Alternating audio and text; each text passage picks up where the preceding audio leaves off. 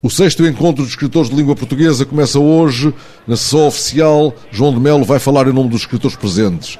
Ainda esta manhã, Germano Almeida homenageia Cursino Fortes, o mindelense que nos deixou em julho do ano passado e do qual teremos pretexto neste encontro para recordar uma obra poética sólida, reunida num volume sob o título A Cabeça Calva de Deus. À tarde, há um primeiro painel de debate sobre o tema Literatura e Diáspora. O grupo reunido na praia foi ontem à Cidade Velha. Era domingo de procissão à Senhora do Rosário, uma procissão muito concorrida que encheu de cor a praça um dia tomada pelo pirata Drake e na qual vemos ainda o primeiro pelourinho erguido pelos portugueses a sul do Trópico de Câncer.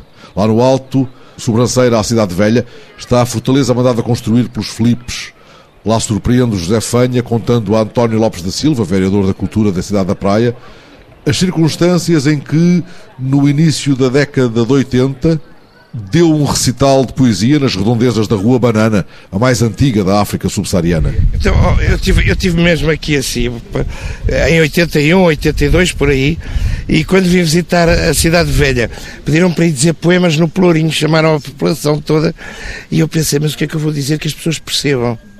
Uh, uh, então lembro-me tinha um poema na altura muito vermelho, muito revolucionário, que era olho por olho e dente por dente. Isto devem perceber porque sou à Bíblia e tal.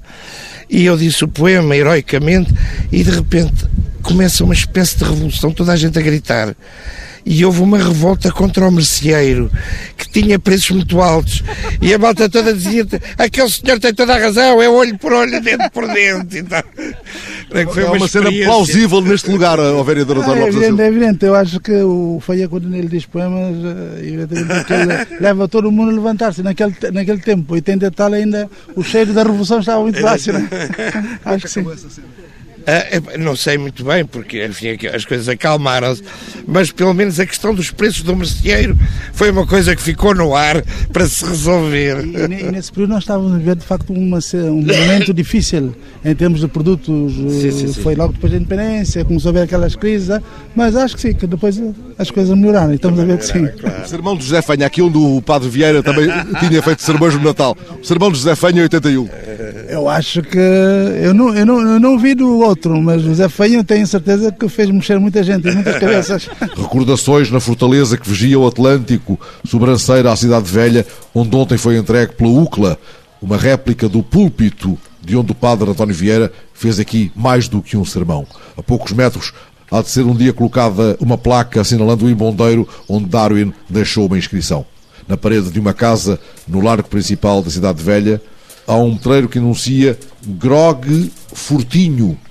E no vidro de uma furgoneta alguém escreveu Deus é grande, mundo é largo.